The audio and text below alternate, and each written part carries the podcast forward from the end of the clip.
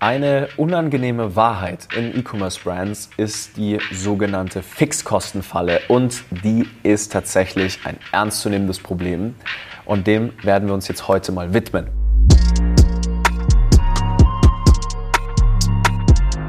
Die Fixkostenfalle ist tatsächlich einfach ausgedrückt eine gewisse Schwelle, ein Prozentsatz an Fixkosten, den du maximal an deinem Umsatz haben darfst. Ja? Und vor allem auch irgendwo Investitionen, vor allem, die auch getätigt werden, bevor du wirklich faktisch in der Lage bist, das zu tun. Ich würde tatsächlich mal jetzt eine Sache hier in den Raum stellen und das ist, dass man erst nach zwei, drei Jahren Unternehmertum lernt, damit richtig umzugehen. Und E-Commerce ist ja für viele tatsächlich ein Geschäftsmodell, da wollen auch viele Anfänger damit starten. Und ich muss jetzt hier auch mal eine, ja, ich sag mal schon fast Lanze brechen eigentlich, für alle, die gerade anfangen und ehrlich sagen, E-Commerce ist definitiv kein Anfängergeschäftsmodell. Es erfordert eine extreme Exzellenz und die Exzellenz bedeutet, dass man die Fixkostenfalle erkennt und sie auch bemessen kann. Ich spreche eigentlich von nichts anderem außer von Controlling. Ganz oft ist es leider so, dass ja, junge E-Commerce-Unternehmen unter der ersten Million und vor allem auch unter den ersten mehrfach siebenstelligen Umsätzen, die jetzt noch nicht drei, vier Jahre, also über dieses berühmte dritte Jahr hinaus sind, halt nun mal sehr viele Fehlinvestitionen treffen und vor allem auch Fixkosten aufbauen, die einem das Genick brechen. Also wir haben in den letzten Jahren, ich würde sagen, mindestens, mir fallen fünf, sechs Fälle ein, die sind zu uns gekommen mit einem über 30, 40 Prozent Fixkostenanteil, teilweise bis zu 50 und haben sich gewundert, warum die Effizienz schlecht ist und wollten dann im Marketing einen Achter Return haben, damit das klappt. Und das ist halt relativ unrealistisch. Also es ist unrealistisch, ja, nur durch organische Maßnahmen groß zu wachsen. Es ist auch unrealistisch, ähm, über Paid-Maßnahmen irgendwie eine Achter-Effizienz zu haben. Und es ist auch weniger sinnvoll, die Fixkosten so aufzubauen, bevor der Umsatz nicht da ist. Und ich würde dir heute gerne so ein bisschen ein Framework mit an die Hand geben, damit dir das nicht auch passiert. Weil es ist immer extrem leicht, wenn man Sorgen hat oder wenn man etwas nicht kann, Agenturen zu beauftragen, zu sagen, hey Leute, ihr macht das. Und zum Schluss gibt es ein riesen Liquiditätsloch. Es ist immer relativ leicht, einen Kauf zu tätigen und sich vielleicht einen großen Wunsch zu erfüllen. Und dann steht man aber dann irgendwie nächsten Monat da und muss 200k Ware vorfinanzieren. Vom Finanzamt kommt nochmal eine dicke Rechnung reingeflogen und man muss trotzdem 20k, 30k Adspend noch durch den Account jagen. Ja? Das sind alles realistische Situationen, die treten auf. Gerade als E-Commerce-Brand ist es einfach sau wichtig, eine Sache im Blick zu behalten und das ist der Profit. Und damit dir das nicht passiert, du überhaupt in der Lage bist, von sieben auch auf achtstellig zu kommen oder von null auf die erste Millionen, Regel Nummer eins, damit du nicht in diese Trap reinfällst, Investitionen zu tätigen, die du gerade nicht tätigen kannst, mach kein Controlling bei Bankkonto anschauen. Ja, in so E-Commerce-Unternehmen kann sich gut und gerne mal für eine kurze Zeit extrem viel Liquidität anstauen. Und diese Liquidität kann aber auch sehr schnell mal wieder weg sein. Dann kommt die American Express Abbuchung, der Lieferant und sagt, hey, ich hätte jetzt gerne einmal bitte die Bezahlung. Irgendeine böse Überraschung vom Finanzamt, das sind alles solche Themen, die muss man erstmal lernen. Und wenn man nun mal irgendwie 15 bis 30 Prozent Wareneinsatz hat in so einem Unternehmen, dann ist das ein riesengroßer, beachtlicher Teil an an Geld, was halt nun mal ja, zu viel Fluktuation auf dem Konto führt. So, und das bedeutet, eine Sache, die du von Anfang an immer im Blick haben solltest, ist dein Profit. Das heißt, bau dir ein Controlling auf, wo du auf Kalenderwochenbasis siehst, wie es um dein EBIT steht, inkludiert mit deinen Fixkosten. Also nicht nur den ROAS angucken, den Werbekonten, sondern pack deine Fixkosten damit rein. So, und das kann man dann schon so planen, dass man im Startup-Momentum mit ein bisschen Kapital, was verfügbar ist, tatsächlich wächst. Aber man sollte es sich nicht zur Gewohnheit machen, sich die ganze Zeit so zu benehmen, als hätte man Free Cashflow die ganze Zeit.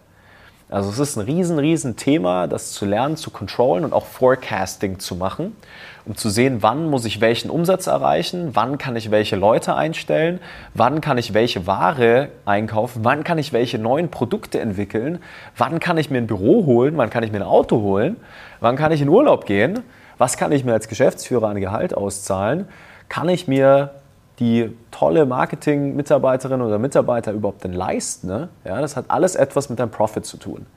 Ja, wir zum Beispiel bei uns managen das so, dass wir haben verschiedene Bankkonten. Also du hast tatsächlich ein Betriebskonto, ja, also so, da kommt das, der ganze Geldeingang rein. Ja, das ist das meiste Geld, das ist zum Beispiel der Umsatz jetzt auch in deinem Online-Shop, den du machst.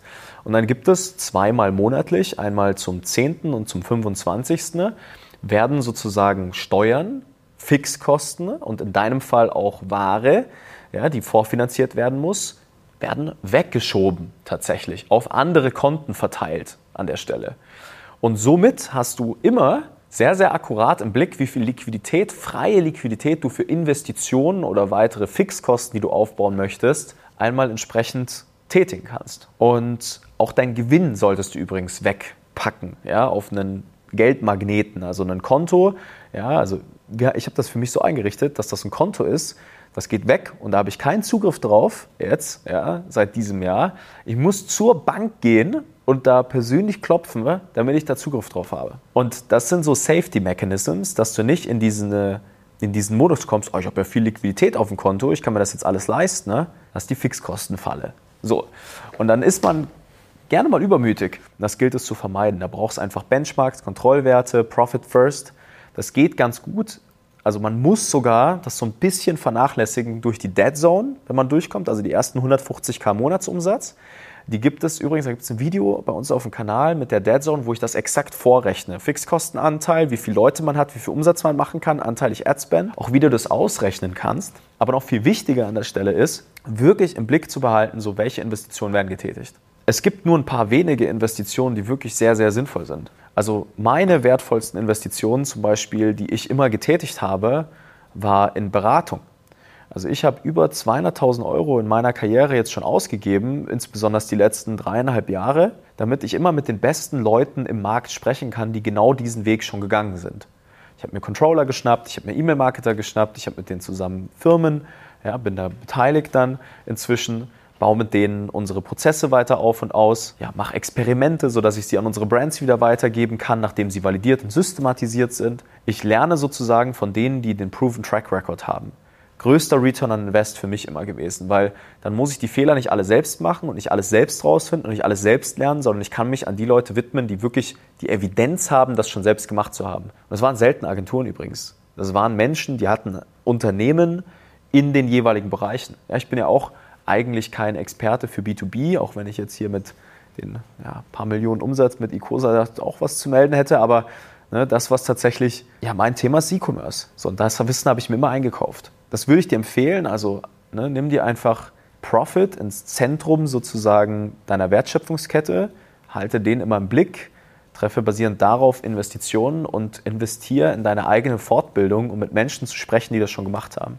Ja, wir haben zum Beispiel zum Thema Controlling haben wir bei uns den Philipp Pauli mit an Bord. Geiler Typ, war sieben Jahre lang operativer Geschäftsführer von Hafsund, hilft jetzt unseren Brands immer freitags ihr Forecasting, Demand Planning, Liquiditätsplanung Prozesse, SOPs und das Mindset in den Griff zu bekommen dadurch. Weil ich sag dir eins, wenn man seinen Profit nicht im Blick hat, das ist das, was die schlaflosen Nächte herbeiführt. Das ist das, was dich als Unternehmer zwischen all den Herausforderungen, die du eh schon hast, am Ende nicht schlafen lässt. Lass dich da nicht verunsichern von diesen ganzen Leuten, ja, Hyperscale und wir müssen mehr Geld ausgeben und bla bla bla. Versteh das ganze Thema, versteh dein Controlling erstmal. Ich bitte dich, krieg dein Controlling und deine Numbers, dein Numbers Gain zuerst in den Griff, bevor du dich um Marketing und Sales kümmerst, zumindest auf einem einfachen Level. Ja, es gibt bei uns so eine Tracking-Bibel auf der Website unter www.icosa.de-ressourcen. Dort ist ja, alles nochmal in epischer Breite erklärt, wie du das machst. Da reicht eine Excel-Tabelle, das nennt sich bei uns der Kassensturz, wo du alles reinpackst, Week over Week monitorst und Liquiditätsplanung kannst du auch machen, indem du deinen Kontostand und die Investitionen, die du brauchst und wann die Abrechnung kommen, einfach drunter packst und schaust so Kontostand Ende Monat. Kannst du alles über eine Excel erstmal abbilden. Da brauchst du jetzt keine, keine Tools oder sonst irgendwas. Die ganzen Tools, die kann man eh so komplett in die Tonne treten teilweise. Die ganzen komplexen Lösungen, ja. Aber fang an mit deinen Zahlen. Fang an mit deiner Margenstruktur. Fang an zu wissen, was du dir für Neukunden leisten kannst und wann der Kunde wiederkommt. Ja, ich gebe dir auch noch mal ein sehr wichtiges Beispiel zu dem Thema. Liquidität als Startup aufzubauen, bis zu den ersten achtstelligen Umsätzen, passiert überwiegend über das Bestandskundengeschäft. So, und wenn du mal 100.000 Neukunden einkaufst und 20% der Leute kommen nach drei, äh, zwei Monaten wieder, dann hast du da 20.000 Euro, die nochmal additional zukommen. So, und wenn wir jetzt 100.000 und 100.000 und 100.000 immer Neukunden-Revenue machen, dann compoundet sich ja der Bestandskundenanteil month over month. Also wir haben dann erster Monat 100.000 Neukunden, 20.000 Liquidität. Nochmal 100.000 Neukunden, dann kommen sozusagen nochmal 20.000 mit dazu. Ja, nochmal 100.000 und nochmal 20.000. Und so hat man dann so ein, wie so eine Art Zinseszinseffekt auf Bestandskunden. Und das zum Beispiel mal in die Liquiditätsplanung mit einfließen zu lassen, ist absolut crucial. Also eine ganz klare Aufteilung zwischen neuen Bestandskunden und dahingehend auch die Marketing-Budgets planen und was man am Tag für Neukunden ausgeben kann und wann das Geld zurückkommt und wann die Abrechnung stattfinden muss vom Lieferanten und von der Amex. Das sind die wichtigen Themen. Das sind die wirklich, wirklich Make-or-Break-Points, die wir ganz oft sehen und die große Fixkostenfalle in solchen E-Com-Brands. Und wenn du da Hilfe brauchst, dann kannst du gerne, wie gesagt, erstmal auf unsere Website gehen. Da findest du alle Informationen kostenlos. Wir haben keine Geheimnisse, auch ein paar super geile Fallstudien, wie wir das schon mehrfach gefixt haben. Und ansonsten kannst du dich jederzeit melden oder hier in die Kommentare schreiben. Und dann würde ich mich extrem freuen, dich an der Stelle ein bisschen supporten zu können, wie du da deine Channels aussteuerst, wie du Marketing machst unter Berücksichtigung auch deines Controllings. Haben das jetzt mit 230 Brands und einem ja, neunstelligen, mehrfach neunstelligen Umsatz und einem mehrfach achtstelligen Werbebudget jetzt die letzten Jahre mit echt vielen tollen Marken aufgebaut und gemeistert und dementsprechend yes, klick einfach mal hier unten drauf oder ja, falls du gerade Podcast hörst, dann äh, komm einfach auf unsere Seite, ganz egal, wo du gerade bist. Und dann würde ich sagen, Attacke, bis zum nächsten Mal, dein Nico.